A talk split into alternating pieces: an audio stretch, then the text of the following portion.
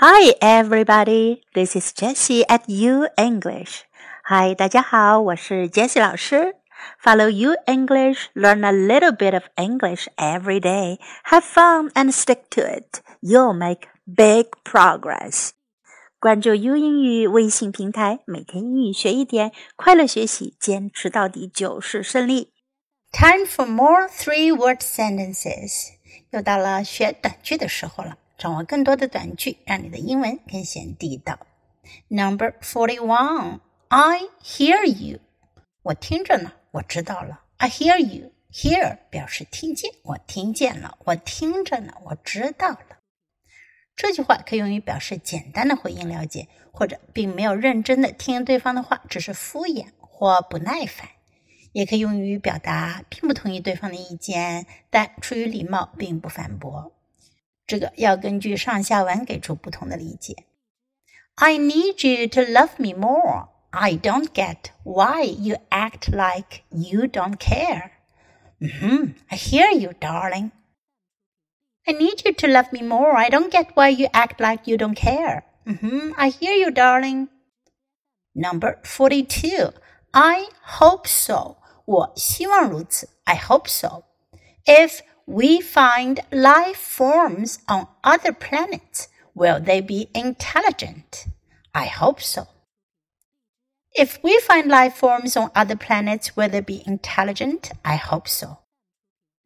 Is he the kind of man who can be as flexible as he needs to be? Well, I hope so. Is he the kind of man who can be as flexible as he needs to be? Well, I hope so. Number 43. I knew it.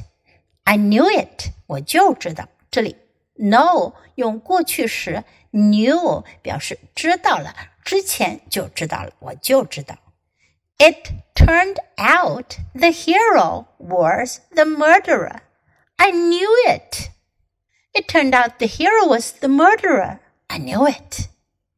Number 44. I mean it. I mean it，我是认真的，我说的是算话的。I mean it. I'm going to sell my apartment and go to Tibet to settle down. Are you serious? I mean it. I'm going to sell my apartment and go to Tibet to settle down. Are you serious? I mean it. Number 45. I suppose so. 我想是吧？Suppose 的意思相当于 think 或 guess。I suppose so. I heard that tomorrow's exam was cancelled. Is that true? I suppose so. I heard that tomorrow's exam was cancelled. Is that true? I suppose so. Number 46. I told you. 我告诉过你啦，我早说过了。 I told you. 连起来读，I told you. The movie was very boring. The plot was just conventional. See, I told you. The movie was very boring. The plot was just conventional. See, I told you. Number 47. I'll be damned. 真想不到，不会吧？见鬼了！I'll be damned. 这句话在口语中很常用，字面意思是我将被诅咒，但实际上跟诅咒没有关系，其实是用来表示惊讶的，类似汉语里说的“真想不到”，不会吧？见鬼了，要死了！She's marrying a man who she met two months ago. Well, I'll be damned. She's marrying a man who she met two months ago. Well, I'll be damned. I'll be damned. My bus is on the news for drunk driving. I'll be damned. My bus is on the news for drunk driving. Number 48. I'm afraid so. 我恐怕是这样的。I'm afraid so. Will you have to work the day of my birthday party? I'm afraid so. Will you have to work the day of my birthday party? I'm afraid so. Number 49. I'm afraid not. 我恐怕不行。 I'm afraid not. May I have a slice of pizza? I'm afraid not.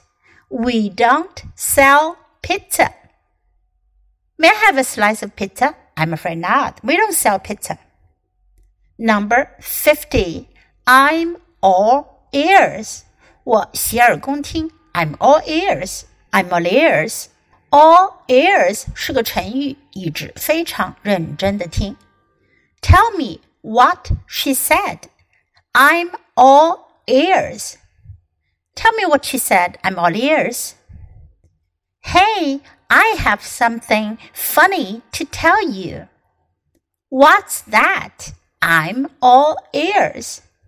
Hey, I have something funny to tell you. What's that? I'm all ears. 你掌握这些句子的不同用法了吗？Now it's your time to open your mouth and follow me. Okay, so much for today. Until next time, goodbye.